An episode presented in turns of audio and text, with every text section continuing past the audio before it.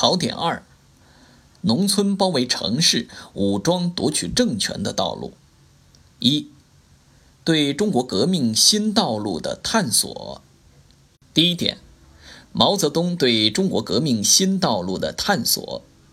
一九二八年十月和十一月，毛泽东的《中国的红色政权为什么能够存在》和《井冈山的斗争》两篇文章。论证了红色政权能够长期存在并发展的主客观条件，提出了工农武装割据的思想，为解决以农村为工作中心的问题奠定了基础。一九二九年四月，针对共产国际和中共党内某些人担心农村斗争超过城市斗争将不利于中国革命的观点，毛泽东指出。半殖民地中国的革命，只有农民斗争得不到工人的领导而失败，没有农民斗争的发展超过工人的势力而不利于革命本身的。一九三零年一月，毛泽东针对当时党内和红军中存在的红旗到底打得多久的疑问，写了《星星之火可以燎原》一文，进一步阐明了。中国革命只能走与资本主义国家不同的道路，指出红军游击队和红色区域的建立和发展是半殖民地中国在无产阶级领导之下的农民斗争的最高形式，和半殖民地农民斗争发展的必然结果，并且无疑义的是促进全国革命高潮的最重要因素。一九三零年五月。毛泽东在《反对本本主义》一文中，阐明了坚持辩证唯物主义的思想路线及坚持理论与实际相结合的原则的极端重要性，提出了没有调查、没有发言权和中国革命斗争的胜利要靠中国同志了解中国情况的重要思想。表现了毛泽东开辟新道路、创造新理论的革命首创精神。第二点，农村包围城市、武装夺取政权的理论，是在以毛泽东为主要代表的中国共产党人同当时党内盛行的把马克思主义教条化、把共产国际决议和苏联经验神圣化的错误倾向做坚决斗争的基础上逐步形成的。这一理论的提出，标志着毛泽东思想的初步形成。第三点，一九二九年十二月下旬的古田会议，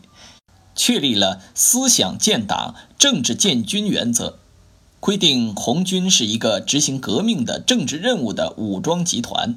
必须绝对服从共产党的领导，必须担负打仗、筹款和做群众工作的任务。强调必须加强思想和政治路线的教育，纠正党内的错误思想，创造性的解决了在农村环境中，在党组织和军队以农民为主要成分的环境中，如何从加强思想建设入手，保持党的无产阶级先锋队性质和建设党领导的新型人民军队的问题，对于中国革命新道路的开辟和坚持具有重要的意义。二，反围剿战争与土地革命。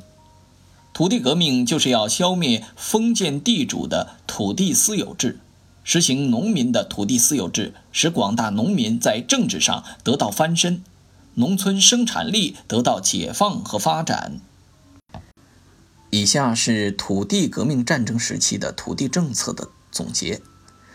一九二八年十二月的土地政策有。井冈山土地法，它的内容包括没收一切土地归苏维埃政府所有，分配给农民使用，禁止土地买卖。这个土地法关于没收一切土地归苏维埃政府所有、禁止土地买卖等方面的规定，并不适合中国农村的实际。一九二九年四月的土地政策有兴国土地法。它的内容主要包括将没收一切土地改为没收一切公共土地及地主阶级的土地。这是一个原则性的改正，